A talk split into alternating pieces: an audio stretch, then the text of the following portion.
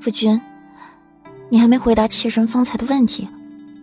顾然手酸了，便到一边给裴玉磨墨，一边打量着裴玉书房内的布置，温和典雅，极符合裴玉伪君子的气质。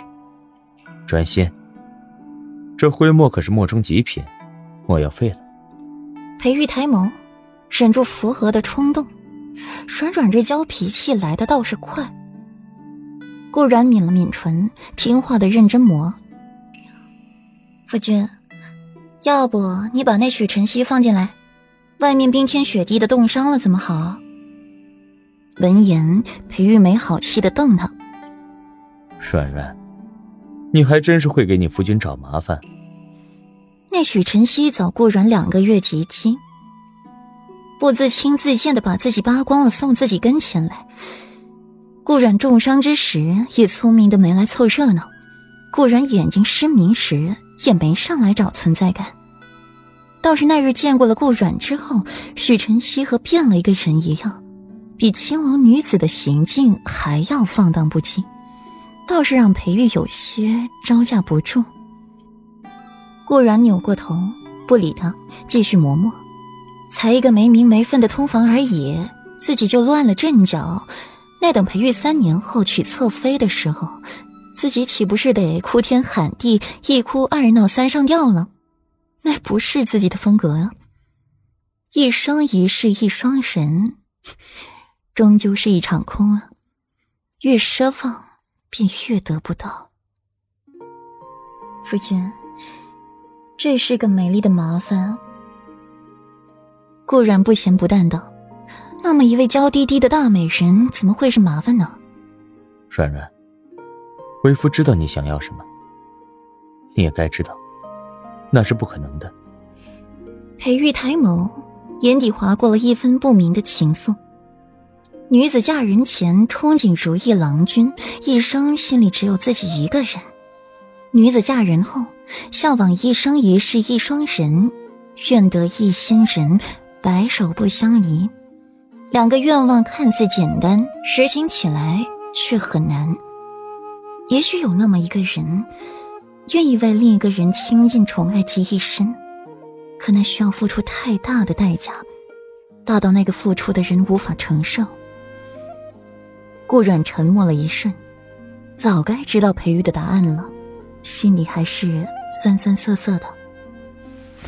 夫君，那是不可能，还是？那人不愿。顾阮抬眸望着裴玉，眼里闪烁着光。他问的是裴玉。裴玉不言，继续作画。画完了最后一笔，才道：“软软，你还不够分量，让本世子为你如此。”一句“本世子”彰显了裴玉此刻的身份。他不只是顾阮的夫君，更是东巡廷城的世子。你心里都没有本世子？又凭什么要求本世子为你如此？可只要你那一句话，为夫便此生都守着你一人，永不纳妾，与你携手白头。顾然意料之中的笑了一笑，更加卖力的磨墨。因低垂着头的缘故，顾然并没有看到裴玉眼底的神色。软软，明日裴王府在西街施粥救济难民。你这个消失了半个多月的世子妃，也该出现在人前了，不然太说不过去了。裴玉将莫干的画小心收好，低声嘱咐顾阮：前些日子，顾阮身子伤未愈，便被裴玉困在了七云轩了。如今再不出去，只怕外面的传言又大了。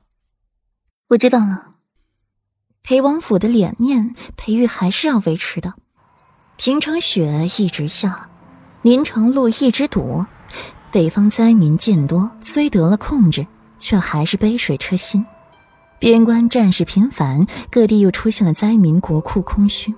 多亏了太子霍邱捐赠赈灾银五千两黄金，解了燃眉之急。随后官员皇子纷纷效仿，暂解国库空虚的难题。裴王府更是首当其冲，捐赠了五千两黄金。皇帝抚摸着胡须。愈发的满意今日朝堂上捐赠银一事。秋儿还是不错的。武皇后在宫中修剪着梅花，剪掉了枝桠上最艳丽的那一朵，对裴王府一事也略有耳闻，感慨一句：“哎呀，裴家个个都是痴情种。”方若仪跟着浅笑：“裴家个个都是痴情种，陪王爷如此，陪世子亦如此。”